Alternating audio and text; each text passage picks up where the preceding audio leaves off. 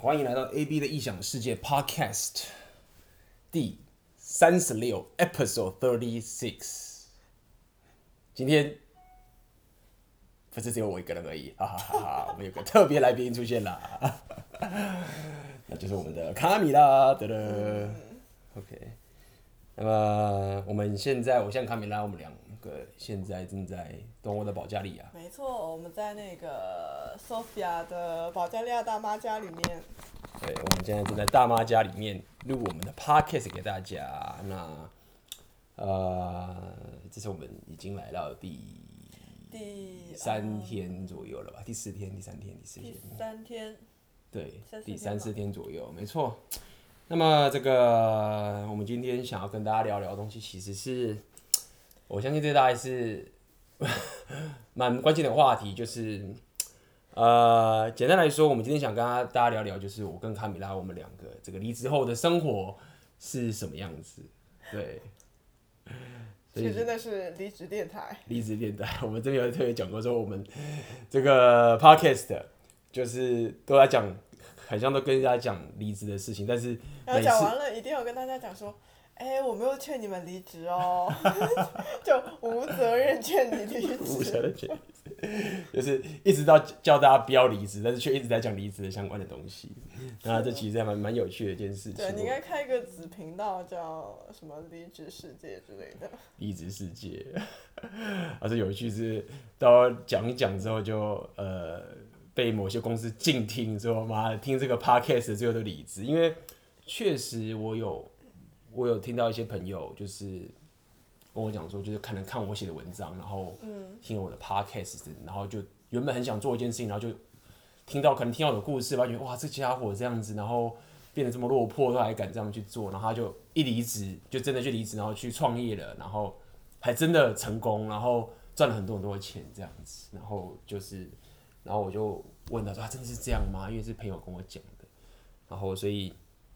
我自己也知道，说确实有些人就是因为听了我的 podcast 或者是看了我一些文章，然后就给他一些，呃，可能有勇气吧，一些同理心，然后就去做他想做的事情，然后也真的就成功了，然后我觉得也非常高兴。你有没有统计过有多少个人因为听你的 podcast 离职的？还没有特别统计过，但是记得还蛮不少的。就是我感觉就是不只是听我 podcast，还包含我周遭一些朋友等等的，比如说像。这也不能也不能说是我的功劳，当然不是我，但是我的意思说就是同性，就是说大家会互相的这个吸引嘛，像包含卡米拉啊，然 后包含那个之前那个阿妹阿辉等等的，就是说大家都有一定相同的信念，那么就是说大家这个信念相同的人在一起，就会一起创造出相同的一些价值嘛。所以我自己是感受到我周遭的人跟我比较相近的人，最终都有比较偏向当个。呃，创业家或者是为自己 self employed 的、嗯、的这种情形。嗯，我觉得说到底还是给自己的生活负责。没错。所以其实，我觉得你不会被台北的公司办掉。应该是不会，是不是？对啊，可能公司主管就说。哎，你是不是又想离职吧？你你你现在给我去听一下那个 A B 的异想世界 Podcast，然后你就知道，哎，你这个时候不适合离职。是的，就留下来了，就要离职的方式听我的 Podcast 的，也也是蛮有道理的。那呃，我觉得呃，今天我们想分享，我觉得很重要，就是说，我相信就是很多朋友可能针对离职或者生活到底是什么样子，然后这个到底是不是你想要的？那么呃，到底从这个。有没有工作？到后来离职之后的一些，不管是你的一些生活状况，或者是你的一些这个怎么说呢？生活怎么安排？安排你金钱大概会变什么样子？生活变成什么情形？会有一个对啊，会有会有东西要舍弃，然后有新的东西要进来，嗯哼，然后会有新的恐惧之类的。对这些东西，然后我们会把这些呃分享给你。那么这样子，在你听了之后，也可以比较有个联系感，说 OK，那现在大概什么样的情况，然后其他是什么样的情况，我觉得对你会有一些帮助。然后我们当然会给你一些我们自己的一些建议。对，或者可能刚刚离职的就会觉得说啊，原来我不是一个人。嗯，没错，还有很多人跟你一起，就是你看了可能看了周遭的同事，觉得说哇靠，大家没有人敢去做这种这种可怕的事情，大家都是拼命的工作，这种事应该是自我毁灭。那其实你其实是身处在一个呃。很局限的环境，其实上还有很多不同的人在这个世界以外。那么我们就是算是其中的一部分。嗯嗯，所以我觉得开始之前，我们想先想聊聊卡米拉，就是说，呃，因为我们算是一起创业嘛。那么大概在去年的十月。我我自己嘛？对对对，你的情形，那是那个那个交界点，就是那个有工作没有工作交界点是在什么时候？十月底，十月底的时候，就是我的合同到期，然后我就。你之前的工作是什么？原本的工作？我我上一份工作是在意大利领事馆。嗯哼。对，就是看起来一个很稳定啊，然后工资也不少，虽然说它不涨，但是也不少。然后也不用加班，最好一点就是不用加班，就是五六点之后你必须走人.就是你不走都会赶你走，因为领领馆需要关门。对，所以其实听起来这工作还蛮蛮爽，蛮爽，蛮蛮爽的工作。那呃，所以当时你做的工作你觉得呃满意吗？然后当时离职原因是什么？当时离职的原因其实说来蛮好笑，是在。夏天的时候，七八月份的时候，然后我本来有一个很好的朋友在，也在领馆里面工作，然后他是那个时候决定要去欧洲念书这样，那么他是在另外一个部门，然后他就问我说，那我要走了，你是不是要来我这个职位？因为他那个职位可能会比我原来在呃原我原来那个职位可能要有趣一些，但是其实差不多啦，嗯，只是做不同的事情而已，然后。当时我就一冲动，先答应啊，不，先先先直接说拒绝，说不要，我就是打算十月之后会走。嗯。就当时的那个情感的冲动，就是觉得说，就是你已经是要去为你梦想的人生去奋斗了，为什么我要留在这个地方干一份就是没有长进的工作？虽然说是非常的舒服，然后提早下班，但是你觉得说其实就。好像没有去探索你真正想要过的那个人生目标，这种对对，反正那当下那一刻我就直接拒绝了，我说不要。然后、嗯、然后我的同事，我的朋友同事嘛，反正他也他可能也觉得说啊，我知道啊，你有那个 swing 啊什么之类的，然后他也觉得很正常。但我那个时候其实我拒绝完了之后，我纠结了，又我又纠结了一两个月，就是因为后面也不知道嗯会发生什么事情。我离职了之后。我当时都甚至想说，我离职了之后，如果 Swing 养不活我的话，那我就要去找下一份工作嘛。嗯。那我都其实不知道怎么找工作，因为我在领事馆之前的一个工作是在一个咨询公司嘛，虽然看起来也不错，是那种呃帮意大利的企业做咨询工作，但那个工作也是很神奇的，在跟人家聊天的时候聊出来的。并不是我是什么网上去找来的，所以简单来说，就是其实你之前的工作都还蛮有点类似，也不是靠正规管道，就是可能是靠一些关系，或是靠运气，不是运气好，就是某些机缘巧合才得到一些工作。没错没错没错。对，就对于说，如果离职之后，如果你接下来找工作的话，可能就会觉得说啊，到底要怎么样？我是不是能找到我想要的工作？其实也并不是那么确定。那我现在离职的话，会不会呃，到时候会更惨，或者怎么样，或者是找不到自己想要的，也不一定。对，没错，但是当时就知道说，我不要再在这个职位再这样没有长进的再待一年。所以你算是很有勇气的，甚至蛮有勇气的，是没有留什么后路就先离职再说就对了。有一点是因为我觉得，就是，嗯，嗯，就是我不要再留在这个地方了.那我一定会去找别的出路。那任何的。嗯另外一条出路都会比现在留在这个职位要好，所以你对自己也算蛮有自信嘛？就是觉得虽然说现在这份工作很爽了，然后薪水也 OK，但你觉得不够好，然后你也蛮有，至少你对未来的是一个比较乐观的期待，就是说不管怎么样，我之后一定会比一定会比现在还要更好，不会比现在更差。因为某些人可能会觉得说，我找不到现在领馆这么好的工作了，又那么早下班，看大家加班加这么严重。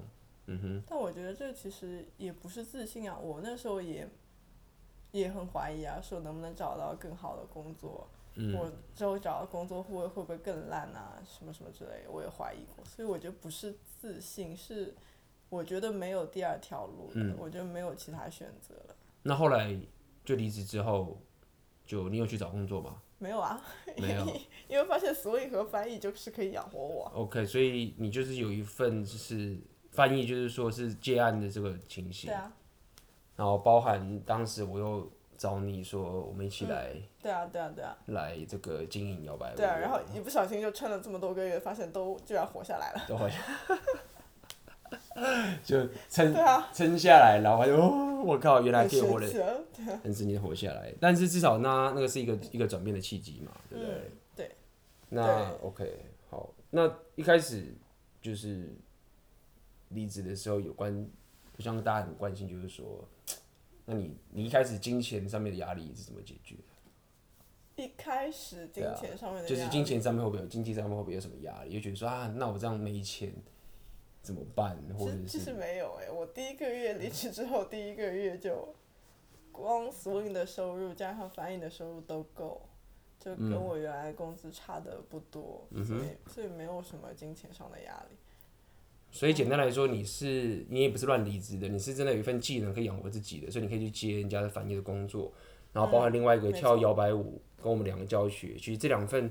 工作其实是可以维持你一定的经济的收入才行的，嗯，就不会让我什么连房租都付不起。付不起，对，然后就是这样走下去。嗯嗯嗯。嗯哼。然后因为我平时开销的话，就是我没有要一直买衣服啊、买包包什么的。嗯。因为我不希望物质上拥有那么多东西就很负担啊，所以我不会什么，比如说每个月一直买新衣服这种，所以。不会有很多很多额外的开销，所以就是可以维持。OK，那在那个时候，家人呢有没有什么反对？就是说你没有找工作啊，然后就反对说你这样赶快去找一个。家人当时当时是反对的嘛？家人，我觉得家，这 家人好像是一种，哎，你这个只是暂时的想法哦，你看着吧，你过几个月你又要去找工作了就。然后就他们就没有想到，你居然可以撑那么久。OK，所以他们有点就是也算是也不是放任你，就是不不不同意不同意，但是知道说还是不反对，不反对，就是还是会支持啦。嗯，然后他期待你说你到时候就是没钱了，你就自回去乖乖去工作，觉得说你看你可以撑多久，反正现在反对你搞不好你还会跟我就是弄得不愉快，那反正到时候让现实直接给你去找工作，就没想到。你还撑得很很很好就对了。呃，他们但他们还是会希望我去大公司找一个稳定的工作.然后类似于在一层层爬上去，类似的这样。可是其实家人也算是没有给你阻力啦，虽然说不同意，但是也没有给你压力要你去。呃、不会不会给阻力。OK OK，但是就是我从他们那里也是得不到支持的。有哦，得不到支持的。对，okay, 就没有支持，没有阻力，没有阻力，全部靠自己来。嗯、OK。听起来还蛮，呃，还还，还算 OK，还算 OK，还算 OK，然后就走下去，OK。那，那你觉得就是离职的时候，就是从有工作，你的那个生活转变最大在哪里？就是说最大的第一个挑战在哪里？最大的挑战应该先说好，第一次一开始应该蛮爽的吧？爽是爽，但是早上不用不用去赶上班。第一个最大的挑战，我觉得就是。你会发现有很多空的时间，然后这些空的时间呢，你有的时候会不知道去做什么，然后那你不做什么呢，你又觉得有愧疚感，好像说我不做什么，就好像我是荒废时间那种感觉。嗯哼，我觉得是这个是最大的，对我来说，个人来说是最大的挑战。最简单来说，就是生活的周期已经跟以前不一样了，以前就是会有人帮你填满你的行程。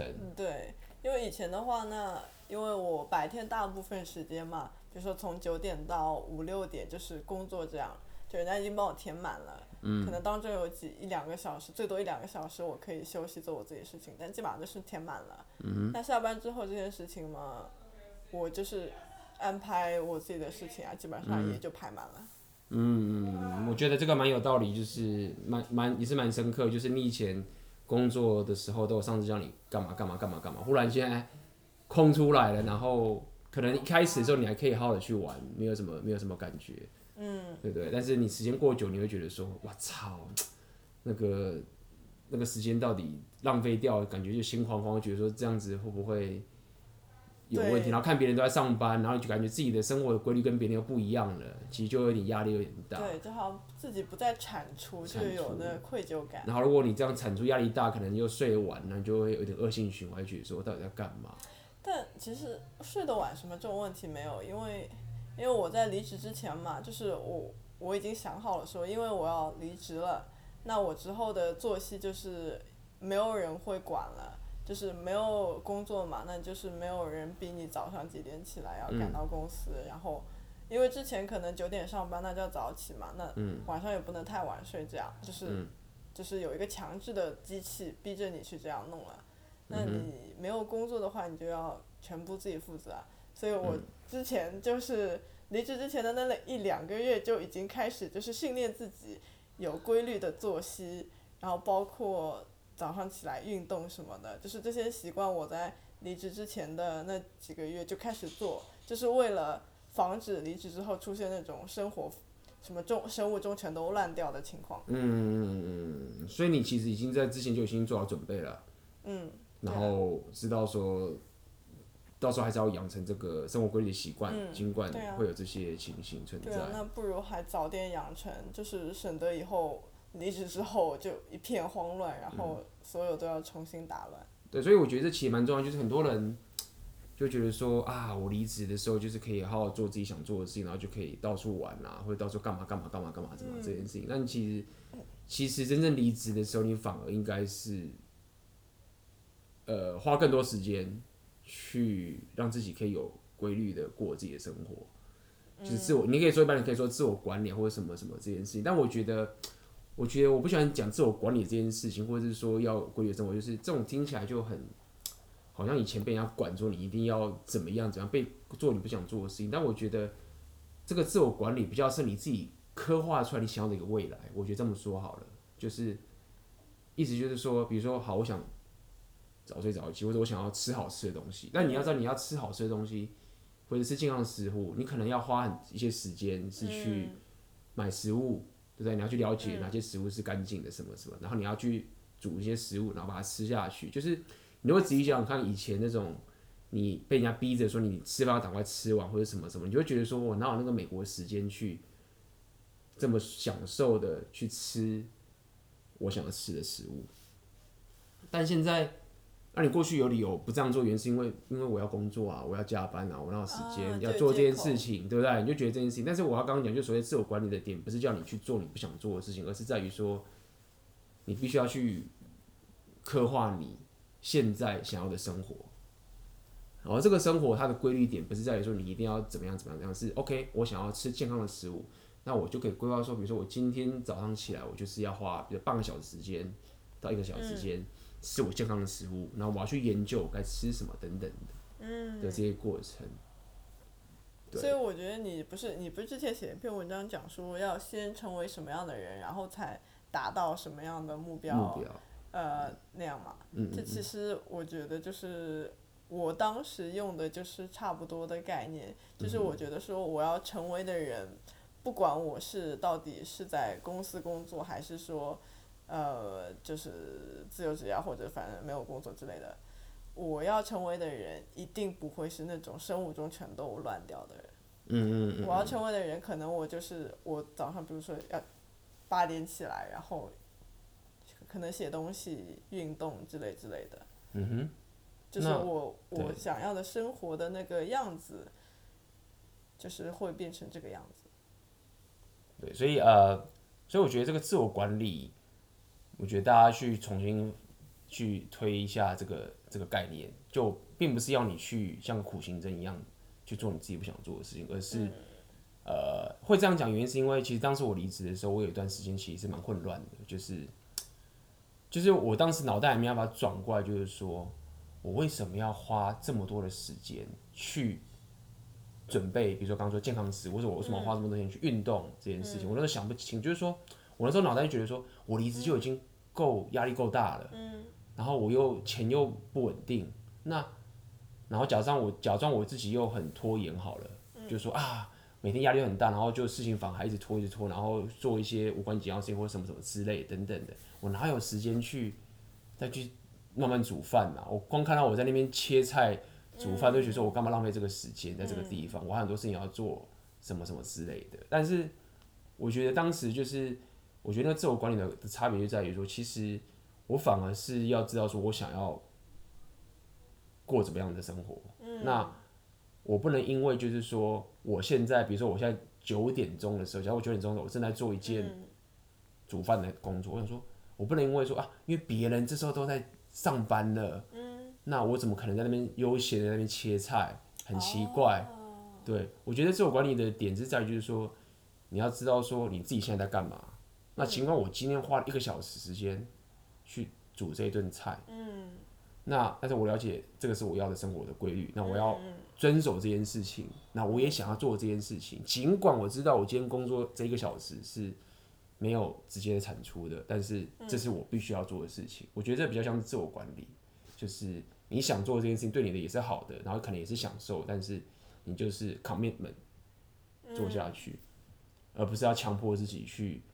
说啊，我一定要什么工作十四个小时才行啊，不然这样哪像哪哪像叫创业家啊，然后、嗯、然后可能这么爽的，等等这些情形。嗯、就大家可能还对创业家有误解，就是觉得我一定要拼命工作，把自己身体搞搞得不像人样子，这种才算啊。对，因为这个情形，那个确实有人是这个样子，但是。他的问题在于说，他其实自己是撑不住的。你今天你这样搞一搞，因为没有人管你，那你又这样强迫自己，或者是比较强，就是你又在这边努呃暴君般的这样子批判自己，或者是要就是压迫自己的话，你你最终一定就是不想做事。那你不想做事的时候，你就会发现说，我还是回去工作吧，因为至少我可以拿薪水，那别人会管我，我这样也比较开心。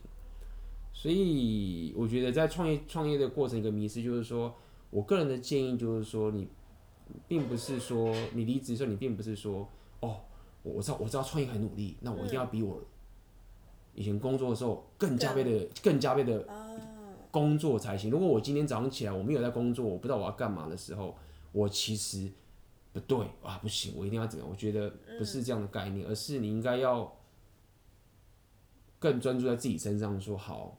那，比如说你那么讲，我必须要有一个规律的生活，尽管我当下还没有任何的创业上面的产出，但是我知道说我要成为什么样的人，那我就一步步的来，然后做这件事情，然后 commit 就是说 commitment 就是遵守我跟我自己的约定，这是我们都想要的东西，然后就执行下去，嗯，这样子，那这样的好处才是一个长远下面你可以自我约束的一个。一个过程，嗯，为什么会有这种事情，会有这种感觉？原因是在于说，因为我很可以感受到，因为我喜欢，我以前很喜欢打电动嘛，或者是我很喜欢看电影，或者干嘛干嘛这件事情。那我发现经过这段时间的训练之后，我发现我已经不会有以前那种纠结了。就像比如说，哦，叫你不要打电动，不要。不要看美剧，不要吃零食，不要什么，你就觉得说啊，我在忍耐自己不要做这件事情，就是意志力，意志力去克制这件事，我才做到。那我一定是很有意志力，我每天都很克制。但是，但是现在我在想这件事，我根本不会有这种强迫自己不要去打电动这件事情，就不需要用很多的意志力嘛。对，甚至我甚至觉得就是，我觉得不想要做这件事情，啊，就是不想要做这件事情，就是你。我并不会强迫自己说，我不要去打电动，我就不想要做。你要我真的去做那件事，我反而不喜欢。那为什么？就是在之前的时候，我花很多时间给自己的一个 commitment，然后养成这样的习惯之后，我就变成那样的人了。那我自然就会想说啊，我今天是不是要呃想到一个 idea，然后想到一个 content 一个内容，然后我要可以分享给我的听众。然后我脑袋就会想这件事情，我可能走在路上走，会觉得，哎，那我看到这个东西，我要怎么样去分享这个东西给他，等等这些事情，就会身体上面，我觉得每个人的身体都有一些自动性，就是你的情绪系统，或是你的焦虑系统，或者是你的任何这些潜意识的系统等等的。那如果你平常就是会去给他喂食这些好的东西，那他自动化，他就会自你给他好的东西，那他就会。往好的方向发展，那么往好像方发展之后，你在平常在生活中，潜意识它就会帮助你去达到你想要完成的目标。我觉得应该是这么说，就是它会自己形成一台嗯比较理想的机器。对，然后它就帮助，因为你就已经你就是平常这样培养自己这样，比如说，哎、欸，我每天就是，比如说我起来冥想，或者我起来去运动，我就是保持乐观，然后我就做这些事情，然后我 commit 自己要做好这些东西，然后我慢慢的走，慢慢走，我不要强迫自己。那你就是在让你的身体可以有一个很棒的一个平衡跟一个自动化的一个产出。那自然而然，你长久下去的时候，当你想完成什么目标的时候，你就发现说这些东西都会帮助你。去很顺利的去做完这些，你不用再自己强迫自己一定要很累的去做，嗯、对，变成是这个样子。那你觉得离职这段时间，你觉得最爽的是什么？我们让大家讲讲好好的。对啊，我们要讲讲好处嘛，就让大家知道离职的时候跟以前工作，你觉得最大的生活上最大的优势跟好处是什么？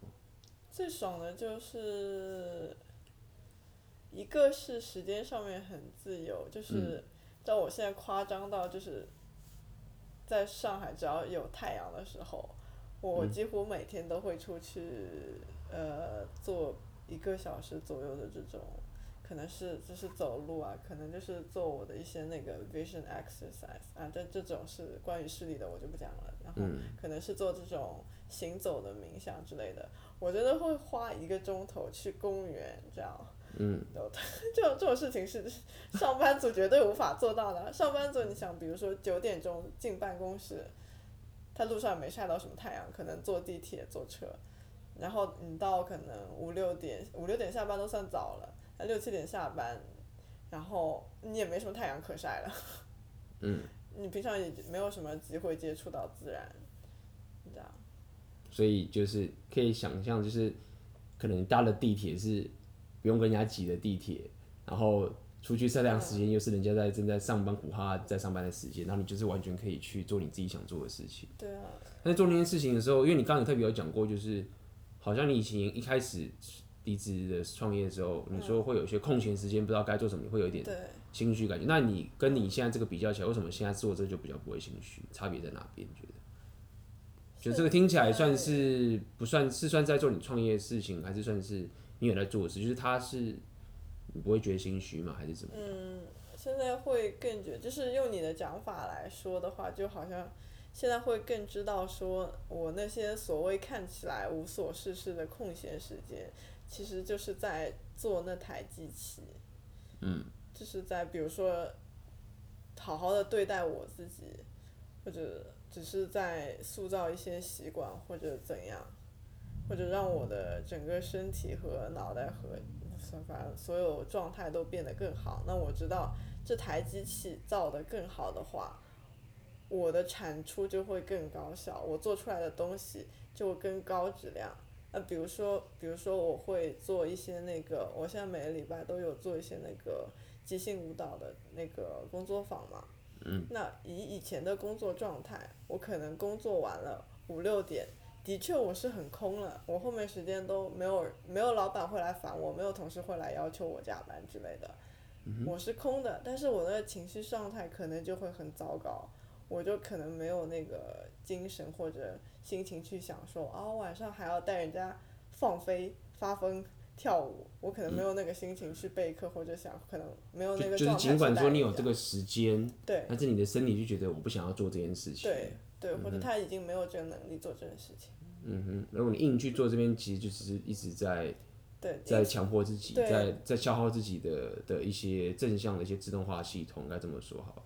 对，而且我觉得这样的话，我的学生也会感受得到，就是你是在强迫的去做这些事情。嗯哼，没错，OK，所以等于是说会有个正向循环，嗯，会有正向循环，然后你更多的，你有更多自由的时间去，呃。跟自己对话调整，说你真正想要生活是什么？但是很重要一点是你必须要 commit，就是说我们这样子之后确定好我们要这样子吃好的冥想健身，我就是要这样做下去。我必须要确保这件事我自己决定的事情，而不是跟别人无关。嗯嗯。那你会感受到一种看似跟以前这种很不一样的点是，我怎么做这么多的事情是跟不是在拼命工作，嗯，但事实上它长期上面来说是一直在帮你打造一个。自动化创业系统在你的身体里面，大家可以非常粗浅的理解为，你就是在好好的造一台印钞印钞机，应该可以这样说，没错。我们就是这么粗浅的。我们就粗浅，对，就包含现在我们人在这个东欧旅行嘛，我们现在保加利亚旅行。嗯、那今天我们下午不是出去走嘛？我就浪费。我我我们今天就在想，我们今天下午就在走在这个保加路保加利亚路上，然后四周都是那种很 local 的人，就是在旅行。然后我就走着走，我就跟卡米亚说：“有没有想过一件事情，就是很多人加班加的要死要活，然后说这个。”我很希望我有时间可以去一个地方好好自助旅行一下，然后就很棒。可能一整年就是为了这一刻就觉得就很满足，就说哎、欸，我们达到了，对，我们达到这个状态，我们现在觉得很幸福。然后卡米亚说，对啊，我们很幸福啊，对对，哎，对啊，我们很幸福啊，我很棒啊。但事实上，真正有趣的点就是在于说，我们虽然很幸福，但是我们的压力也是很大嘛，就是毕竟我们还是有创业的压力或者什么什么这些东西。但是就是包含我们。很幸福的在去这边走的这段路上面，我们也不是那种心态说啊，我们赶快到处去玩吧，然后这个价钱快就要结束，我们回去要上班了。不，我们其实反而在旅行的时候很幸福的时候，我们还想说，哎、欸，我们怎么样？至少我是这样啦，他们应该是我们怎么样继续想更好的东西，分享给大家有价值的东西，然后可以分享这个东西，就是它是一个很正向的循环，就是。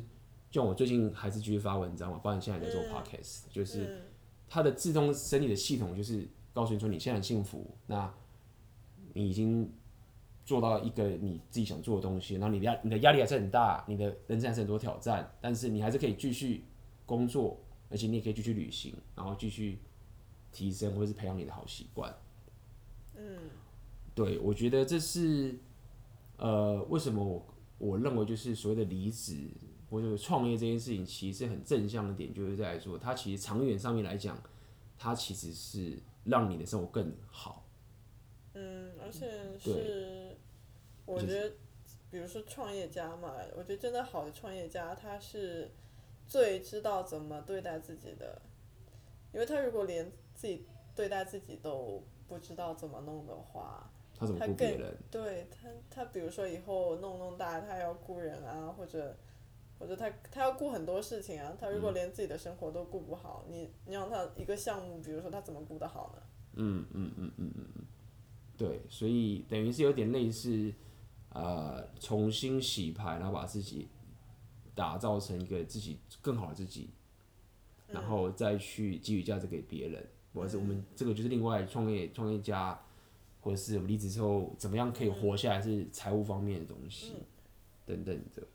对，那那我觉得，我个人觉得就是说，以离职来这这这边来讲的话，我个人认为就是说最呃保险的一个方式，就是你财务上面其实要有这个这个叫做什么简约风嘛，比较什么叫做什么 sim simplicity，就是怎么说，就是简的简就是简简化你的生活。生活对，就是说，我觉得如果你现在想要创业的话，那我建议是你最好的方式就是把你周遭所有不需要最少不需要的东西。都全部丢掉，不要讲丢掉，就是变卖掉，或者是不要让你有感受到一个东西说啊，这个东西好棒哦，我不要丢掉，要保留这个东西，比如一台车或者是什么之类的，就是某一些会影响到你财务或者心情上面的一个羁绊的一个物质上的东西，越少越好，我觉得。对，我觉得这种有的时候不敢扔的那个心态，好像就是那种匮乏的心态，就我看着就像东西说。哎，这个东西好像现在没对我没有什么特别大的用，哎，但是搞不好它未来有用呢，那先留着吧，就感觉是很匮乏呀，就感觉说，嗯，会不会那个先丢了以后就没了？嗯哼，这种感觉。没错，那你就会觉得以后会用到，丢了很浪费或什么什么。对对对对。但事实上你留着，你又不用，然后它其实反而是不断的在消耗你的专注力跟你的精神力，然后让你会更，你要耗你的钱财，因为通常这物质可能。比如说你是车或者是什么房子，它是等于是一个债务嘛，就是一个 liability 一个一个 liability，就是你的就是你的债务，你的 debt，对不对？那债务这个东西对你的 finance 其实是很伤的。嗯。所以如果你在创业的初期，你压经济压力很大的时候，如果你有债务的话，你大概撑不了多久，你就就掰了，你就你就没了。那。你想要把这些东西变卖掉，我觉得这中间你要克服的心理障碍，就是包含你刚刚说的那些，就是你觉得说以后用它怎么办？我觉得另外一件事情还有一个心理障碍是，你会有点伤你的 ego，就是哎、我怎么已经落魄到要把这些东西都卖光光了？然后这个东西我过去这么喜欢，但是我现在虽然没用到，但是我可以拥有它，但是我现在不拥有，我好像很惨，我已经是一个 loser，我是个失败者了，所以我不愿意把它卖掉。我留着它，表示说我还没有失败。我一卖掉，表表示好像我已经已经已经快撑不住了。这种这种对这一种自尊心的打击。对。那我的认知是，如果你想要，如果你那么担担心财务的问题，就是应该放下你的 ego，然后换一下你对于这个物质的这种依赖感。嗯。你卖掉的时候，你会发现一件事情是。或者你精简化，你发现说，哎、欸，其实我可以撑很久，嗯，我可以撑很久。我我每天的生活的消费什么的，其实就压力就减轻了很多。那你压力减轻了很多之后，你就更有创造力，更有时间再重新调整你的生活。嗯，对。所以我个人认为，就是想要创业离职这件事情，你。要要要有这个最好用这个能力，我就认为它是一个可以让你初期经济压力减轻的很好的一个方式。因为说老实话，我觉得我看我周遭的人在创业，其实初期大家创业根本没有什么钱，嗯，根本没钱，对啊，大家真的是没钱的，那大家只要能讲好缴好房租就可以了，嗯，对。那为什么可以达到这件事情？第一个就是刚刚说的，就是你变精简主义；第二个是因为他把生理的调生活东西调得很好，你就会有一种感受是。钱迟早会来。嗯，还有我觉得把生活调好的另外一个好处就是说，你会发现，你可能不需要那么多东西。可能比如说原来你还在上班嘛，然后生活呃挺可能挺糟的，你也不喜欢那个工作，反正整整天工呃那个心情状态都挺烂的。然后你可能会发现说，哎，我是要比如说女生嘛，她可能会发现说。呃，我要买个包包我才开心，我要明天买个蜡烛，我后天去做个按摩，什么什么的，这样我才会开心。嗯。就是可以让我稍原本不怎么样的生活稍微稍微舒服一点。那可是你是这些需要这些东西是为什么？因为你原来的生活状态就是没有你想的那么满意嘛。那如果你可以自己有能力把你的生活状态从根本上调得更好，那你会发现说。那每比如说你运动，你会发现说，哎，那主动运动比什么按摩的要更好啊，更有效啊，嗯，而且省钱呢、啊。就你会发现说，有些东西你就不需要了。比如说我现在背包，我一直不都背帆布包哎，就人民币都不到一百的那种。就是我每次回妈妈家，都妈妈都会跟我说，哎，怎么背那么破的包？就是你明明有钱可以买那种很好的包之类的，你你没钱我给你买也可以。就妈妈很好笑，但是我就觉得。没关系啊，我就喜欢这种帆布包啊，然后我还觉得比较有艺术感之类的。嗯。对，所以我觉得这个东西呢，这个东西我并不是在我们来讲这个这个简约主义，并不是在跟你讲说啊你要省钱呐，你要干嘛啊什么什么，就是说我并不是在跟你讲这种这种道德的压力的缺失，是它就会给你很大的优势。你的优势就是我真的不需要这些东西，那你你就会呈现这种无敌的状态。那无敌状态意思什么？就是说你会觉得说我他妈的活得下去，那这个。我又身体状况又更好了，然后一切都在往好的方向发展。只是我现在钱没有很多，但我知道我的生活完全由我来掌控，我来负责我的人生。然后，但是这东西又是有现实的考量。那你怎么去克服这个问题？就是我们刚刚这样讲，你就有这么多的资源留在那里，没有债务在吞噬你的经济压力。因为我必须，我们必须要承认是没有钱这件事压力是很大的。像我跟卡梅拉，我们都很了解。我们虽然创，但是其实我们还是平常都会很担心说。啊，我们接下来的收入该怎么样，或者该怎么样，该怎么样，该怎么样？然后我们现在没办法，该怎么办？去做，这压力是很确实的存在。但是如果你有简约主义的话，你会有一个很大的优势，嗯，很大的优势，你就就有能力撑下去。否则我说老实话是，也不要讲撑不下去，就是那个是一个很自然的事情，就是你债务在吞噬了你，你没钱，你最好去工作了。其实那个它可怕的点不是在于说你觉得压力很大撑不下去，它可怕的点是在于说。你就是没钱，你就是会去工作，你会很自然就说，我就要这样做，我怎么可能去创业？对。那反而是那种自然的事情是，就是让你没办法，你又回到那些加班，然后你不想做工作这些生活，你会很自然的回去，你不会有任何的回头的意愿，因为你就是我就是没办法。对啊，就好像我之前有一些女生朋友嘛，嗯、然后她们每个月都是刷信用卡活这样。嗯，那他们我不知道他们生活可能需要买很多东西之类的，反正每个月都是这样还信用卡过来，那对他们来说就，那比如说离职创业也好，自由职业也好，就会变很难，因为那一旦你的收入还不出信用卡的时候怎么办？嗯，那就很夸张啊。是是是是，所以呃，因为说到底，我觉得这个财务上面的东西其实可以聊很多，就是确实是有很多东西可以把你财务的状况弄得更好，什么有些什么记账或者投资什么之类等等的，嗯、我们就不提这些专业的东西。但是因为这东西还是很专业，确实有人很专业在研究这个东西，这个东西是很专业，但是。嗯毕竟很多时候我们不想花那么多时间去了解这件事情，而且网络上资源这么多，自己去 YouTube 搜一下。没错没错，但是我的意思是说，如果你什么都懂没有关系，你只需要可以知道简约主义跟把债务全部都归零这件事情，就可以给你很大很大的优势。嗯，对，就很大很大的优势。那在这样优势下面，你其实就可以专心的去去过你真的想过的生活，然后旅行什么都可以，这样子。嗯哼，对啊，那呃。那至于你有没有什么有没有什么想法，就是创业的时候的这个这个，如果说你一直就是我们这样也是，我自己是从已经离职了两年，也不算久，才刚刚还开始而已。嗯。因为觉得说会不会有时候会觉得撑不下去，就是说啊，然后那该怎么去度过这种痛苦期？就是完全比如说赚钱也没有起色，营收也没有起色啊，然后然后敢赚一赚自己的经济，好像未来也没有办法像。在以前公司那么稳定的成长，然后又回不去，有怎么有没有怎么怎么度过这种痛苦期？你觉得？还是说没有痛苦期？嗯，有一段时间，有一段时间，今年年初过后，就是春节过后的时候，就是呃，因为在爸妈家待了几天，然后然后回到我我自己的公寓嘛，然后就就觉得特别没有支持，又感觉说。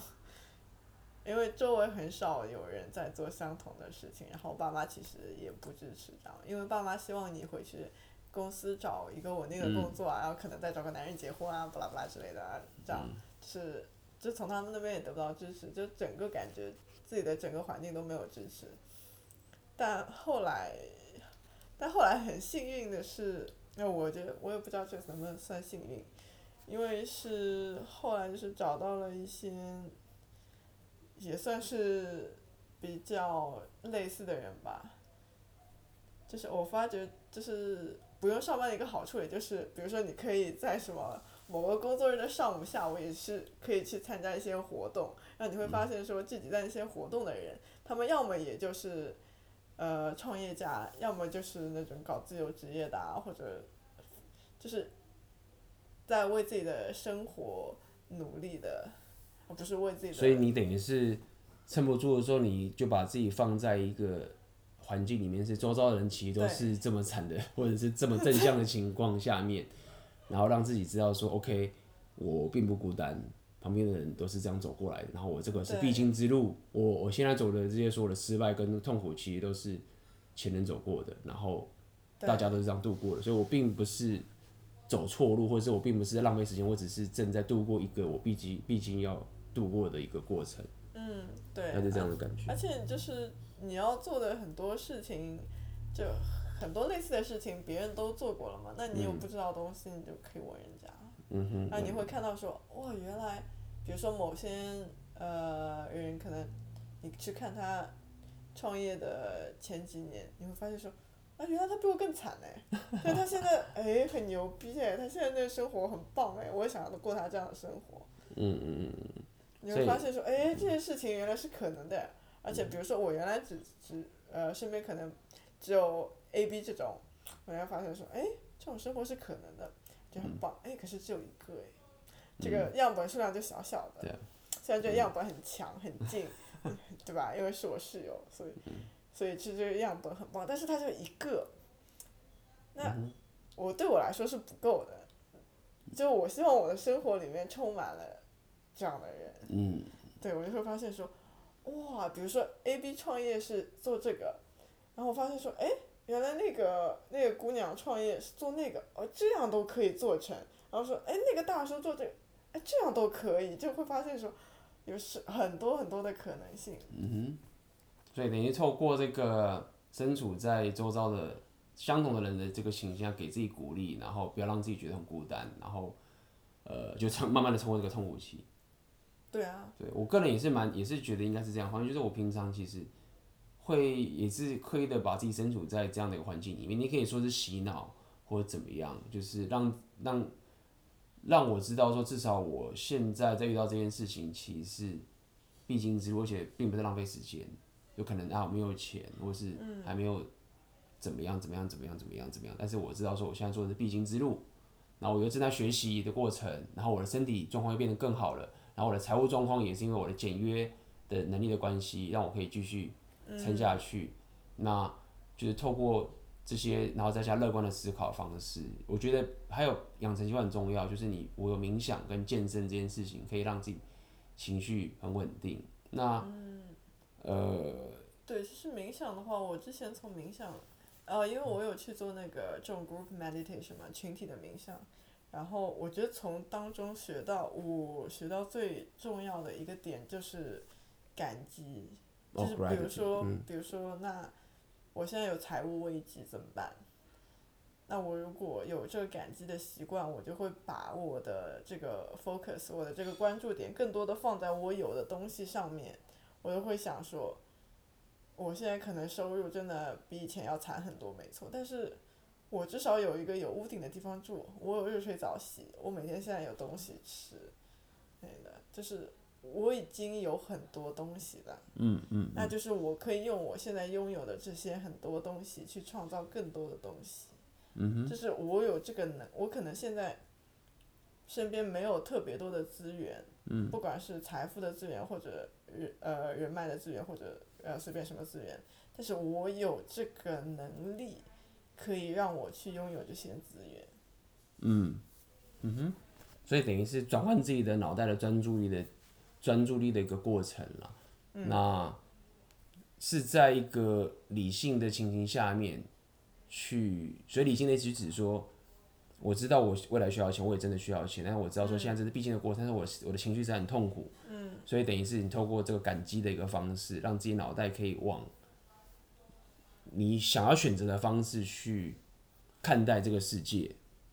那这个我觉得这个地方很大重点是在于说，你明确的分开了一件事情，就是你把你可以控制的事情跟你不可以控制，你先分开，然后你把你的专注力放在你可以控制的事情上面。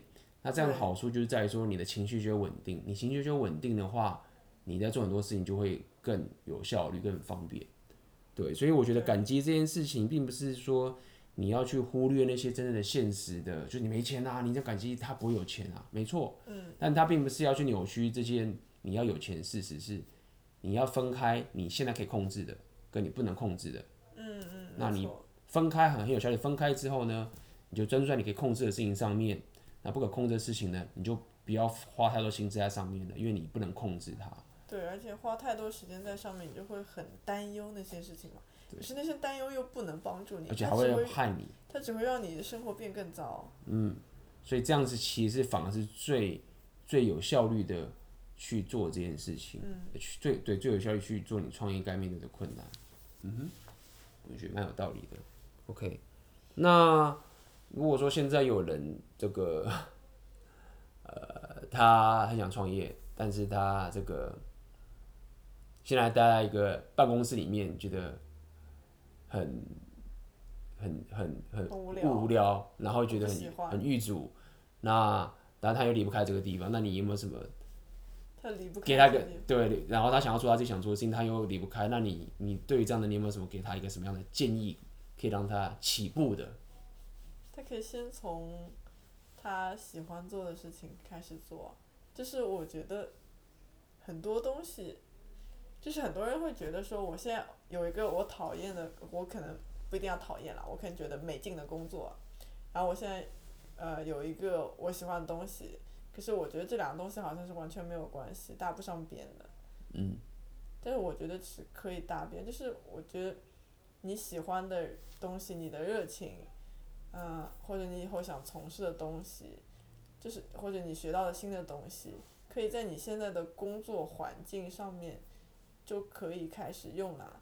比如说我原来在领事馆工作的时候，那我领事馆工作和我跳 swing 一点关系都没有的，对吗？嗯哼。但是，我就是能够在领事馆里面找到，呃，一些比如说喜欢跳舞啊或者喜欢音乐的一些女生。